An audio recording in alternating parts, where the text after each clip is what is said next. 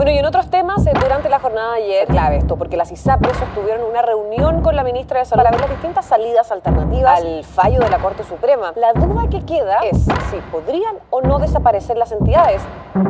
A fines de noviembre del año pasado, un fallo de la Corte Suprema dio origen a una crisis existencial para el sistema de salud privado. La sentencia sobre la tabla de factores a los que debían adecuarse las ISAPRES y la devolución de los excedentes cobrados a cada afiliado según el nuevo criterio fijado puso a las aseguradoras en la cuerda floja financiera y obligó al gobierno a buscar una fórmula para hacer cumplir el dictamen. Entre advertencias de un colapso de algunos actores o de todo el sistema y las recriminaciones a las propias empresas por sus conductas que hicieron que todo llegara a ese punto, el diálogo se veía complejo. El gobierno optó por presentar un proyecto de ley corta de ISAPRES, a la que luego incorporó indicaciones tras el informe de un panel de expertos convocados por la Comisión de Salud del Senado un segundo fallo de la Suprema, esta vez por el alza de las primas de las garantías explícitas de salud GES, complicó aún más el panorama. Hoy las negociaciones parecen trabadas y cruzadas por la desconfianza, con unos acusando al gobierno de querer hacer caer al sistema de ISAPRES y con otros advirtiendo que los privados buscan un perdonazo. Esta semana el inicio de la discusión de la ley de reajuste del sector público motivó un nuevo cruce entre los actores de esta discusión, el Ejecutivo incluyó en el proyecto la propuesta de adelantar el indicador de costos de la salud, ICSA, como una forma de mitigar la baja de ingresos de las ISAPRES por el cumplimiento del fallo GES. Desde la industria reclamaron que esa medida era insuficiente. En la Cámara Baja, por su lado, rechazaron que el gobierno incluyera este tema en el proyecto de reajuste y pidieron al gobierno eliminar ese artículo, aunque accedieron a escuchar a la ministra de Salud, Jimena Aguilera, en la sesión de hoy martes. ¿En qué estado está, a fin de cuentas, la discusión sobre cómo cumplir con el fallo de la Suprema y hacerse cargo de las consecuencias sobre el sistema de salud? Recurrimos a Mariana Marusic, periodista de Pulso de la Tercera, buscando una respuesta.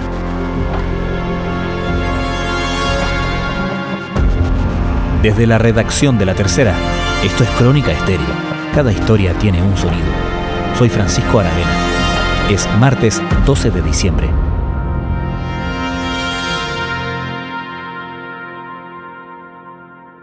Justo hace poco más de un año, la Corte Suprema dictó el fallo sobre tabla de factores, que es el primer gran supremazo en este ámbito, digamos, de, de ISAPRES que se ha dado y que se está discutiendo el día de hoy. Y lo que dijo la Suprema básicamente es que las ISAPRES sí pueden aplicar la tabla de factores, pero solo pueden aplicar la tabla de factores única que dictó la Superintendencia de Salud hace ya unos tres años más o menos, en 2020. Y ahí el gran problema para las ISAPRES es que tienen que aplicar esto de forma retroactiva, es decir, a todas las personas que están usando las tablas antiguas en sus planes de salud, tienen que aplicarles esta tabla única de factores. Eso genera una deuda porque además tienen que devolverle a las personas que les hayan cobrado eh, en exceso los montos. O sea, si al aplicar esta nueva tabla te genera un precio que es menor al que te estaban cobrando, tienen que devolverte esa diferencia. Y en caso de que el precio sea mayor, no te pueden subir el valor del plan de salud. Entonces ahí se generan dos problemas, dicen la ISAPRE. Uno, una deuda que había que estimar en ese momento de cuánto era. Y dos, que tu cartera queda deficitaria hacia adelante, porque puedes solo bajar los planes, nunca subir aunque hubiese correspondido. Entonces, claro, ellos dicen, voy a recibir menores ingresos de por vida que no me va a alcanzar para financiar las prestaciones de toda mi cartera. Y por otro lado, tengo que pagar una deuda que en un inicio la Superintendencia de Salud la calculó en unos 1.500 millones de dólares y posteriormente se han hecho otros cálculos. Para intentar contener la caída del sistema, el gobierno trabaja en una propuesta para cumplir el fallo que ordena las ISAPRES a devolver los cobros en exceso generados a partir de abril de 2020 por no aplicar la tabla de factores de riesgo establecida por la superintendencia. Según cálculos preliminares dados a conocer en una reunión entre el gobierno y parlamentarios, ese monto podría ascender a 1.400 millones de dólares, los que tendrían que ser repuestos en 24 meses. Cálculos que luego la comisión de expertos del Senado, con la fórmula que proponía, quedaba más o menos en 500 millones, y luego con la solución que propone el gobierno en su ley corta, que envía al Parlamento para tratar de solucionar esto y de cumplir el fallo, Quedan más o menos mil millones, ¿correcto? Queda en mil millones, efectivamente, pero con el reloj corriendo, porque esa deuda va aumentando día a día, que no se apruebe un proyecto de ley que ponga esto en marcha, digamos. Entonces sí, esa es la estimación, ese es uno de los escenarios que, claro, el gobierno decidió acoger varias de las propuestas que hicieron, hizo el comité de expertos que convocó la Comisión de Salud del Senado, pero hubo otras que no acogió y eso hizo que se generara esta diferencia entre los cerca de 500 millones de dólares que calcularon los expertos a los mil millones de dólares que calculó el gobierno. Y eso es básicamente porque el gobierno no incorporó dentro de su propuesta en las indicaciones que presentó en la ley corta el tema de la mutualización, de lo cual se ha hablado bastante en el último tiempo y que es justamente hoy el punto de la polémica y por el cual no se llega a consenso en el Senado para aprobar esta famosa ley corta. Eso partiendo, digamos, con el llamado supremazo, ¿cierto? Hace poco más de un año, el fallo respecto a la tabla de factores. Pero también hay un fallo que tiene que ver con los planes GES. Precisamente, es que justamente el gobierno había ingresado un proyecto de ley corta solo por el fallo de tabla de factores. Y mientras se estaba discutiendo todo este asunto y mientras los expertos estaban elaborando recién un informe para la Comisión de Salud del Senado que pudiera dar salida al fallo sobre tabla de factores, digamos, que pudiera implementar este fallo y a la vez dar viabilidad a la industria, justo cuando se estaba en esa discusión, sale en agosto otro fallo de la Corte Suprema, que es el fallo GES, justamente, que lo que hizo fue anular el alza de precios que habían hecho las ISAPRES en octubre del año pasado, el alza de la prima GES. Básicamente les dijo, vuelvan todas a los valores que tenían antes de hacer ese incremento en el GES. Eso genera, según cálculos de la Superintendencia de Salud, una caída de los ingresos en la ISAPRE cercana al 12%. Y como no es sostenible para la industria poder eh, seguir funcionando hacia adelante con una caída de ingresos de 12%, porque significaría que todas estarían operando a pérdida por siempre, digamos, de no mediar alguna salida intermedia, alguna solución, eso significó que los expertos tuvieran que alargar el tiempo que ellos tenían presupuestado para entregar el informe para poder incorporar también medidas que mitiguen la baja de ingresos que se genera por el fallo GES. Ese informe entonces incorporó una solución para ambos fallos eso se le presentó a la Comisión de Salud y el gobierno ingresó indicaciones a la ley corta de SAPRES en base a ese informe, pero no consideró todos los puntos que habían propuesto los expertos y por eso también hoy se da este debate y no, no se logra llegar a un consenso aún para la aprobación de esta ley corta. Fue en la sede del Congreso en Santiago cuando sesionaba la Comisión de Salud sobre las indicaciones presentadas por el gobierno a la ley corta de ISAPRES. El fallo de GES es un elemento realmente gravísimo. Si se aplicara el GES lo más probable es que no más allá de tres meses las ISAPE podrían mantener el equilibrio y mantener la cobertura. ¿Cuáles son los plazos para que se llegue a un acuerdo, para que la ley corta salga como salga después de su trámite en el Senado, luego en la Cámara, luego sea promulgada y se dé cumplimiento al fallo de la Suprema? ¿Con qué plazos se está trabajando? Son plazos bien acotados, la verdad, porque la, la Corte Suprema, cuando dictó su fallo a fines de noviembre del año pasado, el fallo sobre tabla de factores, dio un plazo de seis meses para aplicar ese fallo. Luego la Superintendencia de Salud tuvo que pedir una prórroga porque no se había alcanzado a tramitar nada en el Congreso, la cual la Suprema la otorgó y luego tuvieron que pedir otra prórroga de seis meses porque todavía no se aprueba ningún proyecto de ley. La Corte Suprema ha dado esas dos prórrogas, o sea, hay plazo hasta mayo del próximo año para poder poner en marcha el fallo sobre tabla de factores. Y el fallo GES es incluso más apremiante porque ya está ejecutoriada la sentencia desde agosto, o sea, desde ese momento las ISAPRES deberían haber implementado el fallo. Eso habría significado de haberse implementado en esa fecha que las ISAPRES habrían visto una baja de ingreso de 12%, no en enero como va a ocurrir ahora, sino en octubre más o menos. Entonces, claro, la baja de ingreso de las ISAPRES se va a producir en enero, porque ya anunciaron la rebaja del precio GES para todos los afiliados, y por eso es que la, industria ha urgido para que se encuentre una solución más inmediata o al menos algo de corto plazo antes de poner en marcha la ley corta, porque la ley corta de ISAPRES probablemente se va a demorar más tiempo en tramitarse. Todavía no se empieza a votar en particular. Esta semana va a empezar la discusión en particular de la reforma de la ley corta recién y está en su primer trámite constitucional. Todavía ni siquiera llega a la Cámara de Diputados, donde el debate parece ser más complejo que en el Senado incluso. Entonces, a esa ley corta le queda un, buen camino y por eso es que las ISAPRES han urgido para encontrar otro tipo de soluciones más inmediatas por la baja de ingresos que se genera ahora. Nosotros ahora en el mes de diciembre ya todas las ISAPRES han notificado a los empleadores para que corrijan el, descuento que corresponde a las coberturas de salud y ese, ese nuevo precio va a llegar a las ISAPRES, esa disminución de ingresos se va a producir en las ISAPRES a contar del mes de enero.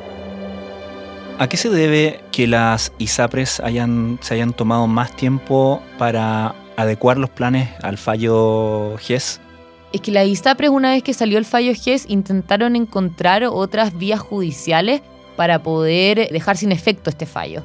Y recurrieron por eso, por distintas vías al Poder Judicial para pedir que se inhabilite, por ejemplo, a los ministros que habían visto esta causa y que se vuelva a ver este fallo porque ellos decían que no, no debería haberse dictado un fallo de esta manera con efectos generales para toda la cartera de afiliados porque ellos siempre han argumentado que cuando los afiliados recurren a la justicia, la Corte solo puede fallar para esos casos particulares y no sobre toda la cartera. Entonces algunos recurrieron por esa vía pidiendo eso y otros solicitaron que se haga una aclaración. Y eso finalmente la Corte lo terminó de resolver recién el mes pasado y por eso es que ahora sí ya no les quedaba ninguna otra medida, digamos, judicial ni nada y tenían que poner en marcha el fallo de inmediato porque la Corte les recordó justamente cuando les respondió el mes pasado que esto estaba ejecutoriado ya desde agosto. El fallo GES lo que hace en la práctica es corregir los precios que las ISAPRES tienen definidos por, por, ese, por esa cobertura. Disminuyendo el precio, la Corte estableció que el precio que las ISAPRES podían cobrar, el precio que habían definido hace tres años atrás, el GES que en esa oportunidad se había definido. Sí. Mariana, en todo esto tenemos diferentes actores, no solamente las ISAPRES, agrupadas obviamente en la Asociación de ISAPRES, está el gobierno, está también el Senado que ha aprobado ser una instancia distinta, ¿cierto? Independientemente de, los parlamentarios oficialistas o de oposición, es una instancia distinta en este diálogo, en esta negociación. Está también, y supongo que veremos sus cartas cuando llegue a esa, a esa instancia, lo que puedan hacer los diputados y diputadas, y también las clínicas de Chile que han entrado, por lo menos, a hacer declaraciones públicas en todo esto. ¿Se aprecia un camino por donde puedan encontrarse, donde pueda haber acuerdos? ¿Ha habido acuerdos en todos estos meses de discusión? No, la verdad es que lleva un año y todavía no se ve una salida realmente para el tema de dar sostenibilidad a la industria. Es justamente lo que la ISAPRES dicen. Claro, el gobierno ha presentado medidas, ha presentado distintos tipos de medidas, pero ninguna ha sido suficiente. Y eso es justamente lo que les preocupa el no ver a futuro que esto pueda tener alguna salida porque, bueno, los técnicos también han dicho de, todo, de todos los partidos políticos, digamos, no solo de derecha, sino también de izquierda o, o, más asociados al centro político también, que la mutualización es un tema que sí se puede incorporar, que el fallo no lo prohíbe. Eh, incluso, bueno, la, la, asociación de ISAPRES contrató a algunos abogados para que hicieran un estudio, un informe en derecho y ver si se podía incorporar el concepto de mutualización a la hora de aplicar el fallo. Y ellos dijeron que sí, que sí se podía aplicar. Y en cambio el gobierno lo que ha dicho es que no se estaría cumpliendo con el fallo si se aplica la mutualización. Y ese yo creo que es el gran punto en el cual no hay consenso y uno de los principales para poder destrabar la discusión. Ahora, igual hay otros temas que los mismos técnicos han llamado a mejorar en la ley corta de ISAPRE, pero son temas que probablemente no sería tan difícil de llegar a un consenso y que se pueden ir mejorando en el marco de la tramitación. El gran punto y el gran dilema es justamente el tema de la mutualización por una cuestión política. También de algunos ven que es hacer un perdonazo si se disminuye mucho la deuda versus lo que se había proyectado inicialmente que tendrían que devolver las ISAPRES. Que parece ser un juicio al que el gobierno en cierto sentido le tiene un poco de miedo, ¿no? Que de cierto sector le digan, lo acusen de ofrecerle un perdonazo a las ISAPRES, ¿no? El gobierno ha insistido desde el primer día en que ellos no van a hacer un perdonazo, que no va a haber tampoco recursos fiscales involucrados en la solución para implementar este fallo y que al mismo tiempo quieren dar sostenibilidad a la industria. Y tenemos un tremendo desafío también de solucionar el tema de la crisis del sistema privado de salud por el cual la ministra de Salud Jimena Aguilera está trabajando intensamente para poder llegar a un acuerdo con todas las partes, que por un lado implique la mantención del sistema, pero que no sea un perdonazo. Acá tenemos que lograr una combinación, una combinación y un equilibrio que asegure la continuidad, porque nos interesa, lo primero es el bienestar de los pacientes, tanto del sistema privado como del sistema público. pero ahí está difícil, o sea, hasta ahora ha sido difícil que estas tres cosas congenien, digamos, en lo único que hay acuerdo transversalmente es que no se van a incluir recursos públicos para que las ISAPRES sean sostenibles, pero ahí la duda es, y el gran punto de conflicto es qué es un perdonazo y qué no, digamos. Claro. En ese sentido, ¿cuánto opera la desconfianza en todo este diálogo o intento de diálogo? Porque por un lado se acusa al gobierno de ser ideológico en dejar caer al sistema, dejar que el sistema colapse. Por otro lado, se acusa que las ISAPRES quieren que les salven, digamos, les perdonen un mal funcionamiento del que ellos mismos han sido responsables. Pareciera haber poco lugar ahí para una conversación o un encuentro que diera pie para un sistema, que es lo que necesitamos, ¿no? Que sea sostenible en el tiempo, ¿no? Claro, para que haya una transición ordenada y es lo, lo mismo que ha dicho también el gobierno, se necesita justamente que no caiga el sistema y por eso es que quieren darle viabilidad, al menos hasta poder llegar a una reforma más estructural del sistema de salud. A ver, nosotros tenemos plena conciencia del estado de la situación de las ISAPRE y lo que podría implicar. La situación es crítica, el escenario no es fácil de administrar, pero tenemos que cumplir un fallo. Lo que menos ha habido de nuestra parte es ideologismo. El nivel de inversiones que han hecho las ISAPRE, el nivel de ganancias que han obtenido prácticamente dos décadas, muy buenas 20 años de funcionamiento de la ISAPRE, probablemente los últimos 3, 4 años más y hay que reconocerlo. El tema ha estado marcado por la ideología, pero ahora hay que ser pragmático. ¿Qué significa en la práctica eh, ese ajuste de precio para las ISAPRES? El presidente de la Asociación de ISAPRES insistió este martes que de aplicarse el fallo de la Corte Suprema, en tres meses más ya no sería posible para las aseguradoras cumplir con las prestaciones a los afiliados. Si ellos consideran que los fallos de la Corte es imposible de cumplir, que las obligaciones de restitución que le han sido impuestas no se pueden realizar, lo que ellos en el fondo están pidiendo es una condenación. Estás escuchando Crónica Estéreo, el podcast diario de la tercera. Hoy, Mariana Marusic, periodista de Pulso, explica el estado de la discusión sobre el futuro del sistema privado de salud a un año del supremazo. El gobierno a, todo esto, porque se ha hablado de la reforma más estructural a la salud, pero ¿sabemos qué quiere el gobierno como punto de llegada? ¿Cuál es la visión del gobierno de cómo debería ser ese sistema de salud y cómo entonces podría ser coherente lo planteado, lo adelantado, por así decir, en esta ley corta con esa visión más de largo plazo? Bueno, sí, siempre han manifestado eh, que un seguro único y público sería una buena vía hacia el futuro pero saben que eso no lo pueden implementar si es que se cae el sistema antes de poder llegar a eso. Eso es al menos lo que han transmitido y bueno, el mismo superintendente de salud, Víctor Torres, dijo estar consciente de que, claro, la industria está pasando por un momento, o sea, podría pasar por un momento difícil con la aplicación de estos fallos y que si en realidad el gobierno hubiese querido que el sistema caiga, ya lo habría hecho, porque hasta ahora, dice él, se está buscando una solución y se han presentado alternativas. El problema, creen las ISAPRE, es que, claro, se han presentado alternativas, pero ninguna de esas ha sido suficiente. Bueno, yo creo que hay que tomar esas palabras positivamente porque es una tremenda oportunidad. Hoy día han habido dos comités de expertos por parte de la Comisión de Salud, donde me toca participar en uno de ellos. Participamos actores de todos los espectros políticos, desde lo que hemos estado en el gobierno del presidente Piñera, presidenta eh, Bachelet y también ex subsecretario del presidente Boris. Y por lo tanto hemos hecho propuestas prácticas, concretas y que avanzan. Y en eso, ¿qué posición toman, y te preguntaba hace unos minutos de eso, las clínicas de Chile como entidad aparte de las ISAPRES? Porque hay un tema de deuda importante ahí y es un foco de potencial colapso bien preocupante y que, con impacto muy directo en las personas.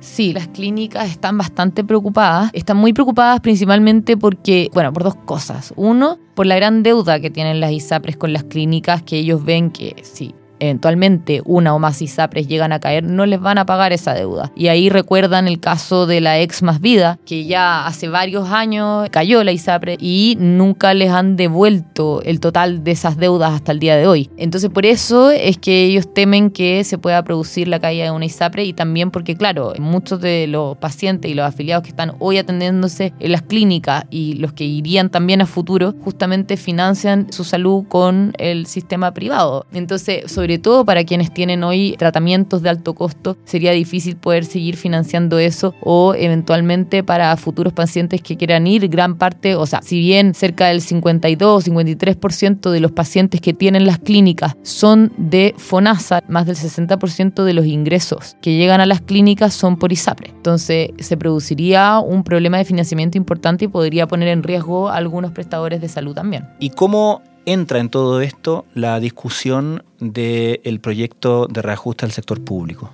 Sí, es que resulta que como el fallo GES ya se está implementando y no se logró seguir postergando hasta que se pueda tener la ley corta de ISAPRES aprobada, el gobierno decidió que para poder paliar en cierta medida la baja de ingresos que se va a producir en enero por la aplicación del fallo GES, se pueda adelantar una medida que venía en la ley corta y no encontró mejor solución que incorporarlo justamente el proyecto de reajuste del sector público que tiene que aprobarse sí o sí este año antes de Navidad. Entonces, para poder tener algo rápidamente aprobado, decidieron incorporar en ese proyecto una medida que venía en, la ley corta, que es adelantar el alza de precios que hacen las ISAPRES todos los años mediante el indicador de costos de la salud, el ICSA. El ICSA mide básicamente cuánto subieron los costos de la ISAPRE en el último año y eso se empieza a aplicar en junio de cada año. Pero como junio ya van a haber pasado seis meses desde que las ISAPRES ven esta baja de ingresos de 12%, lo que están viendo ahora es la posibilidad de poder implementarlo antes, en marzo o abril.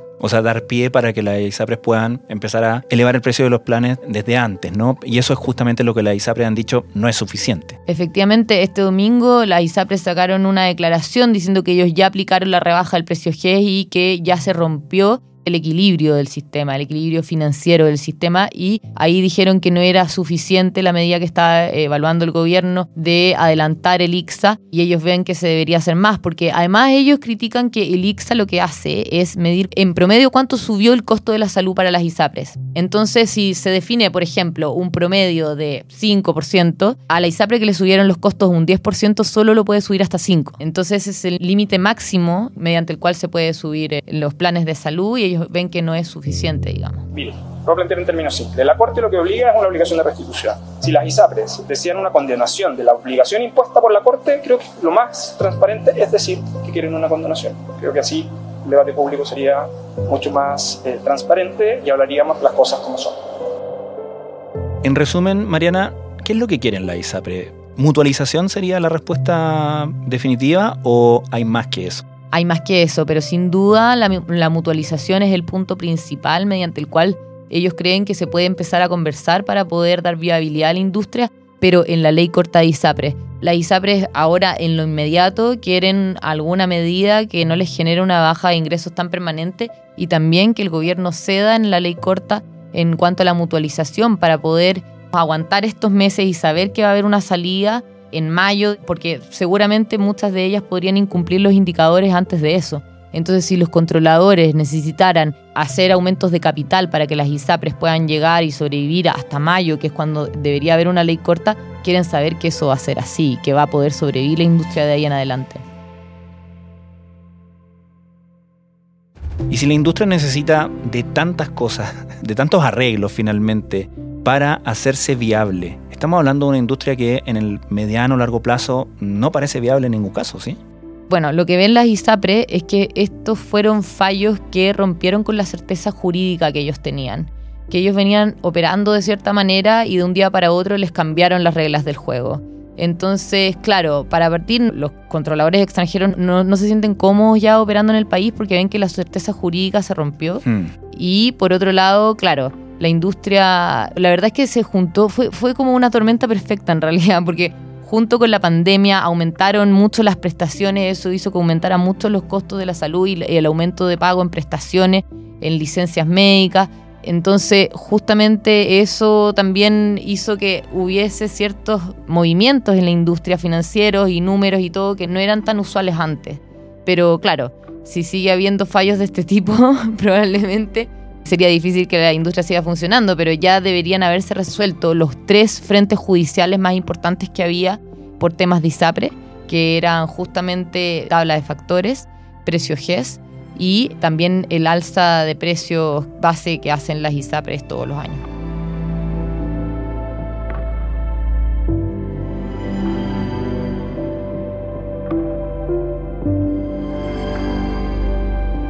Mariana Marusic, muchísimas gracias una vez más por venir a explicarnos este enredado y complejo año en, en este frente. Muchísimas gracias. Gracias a ti.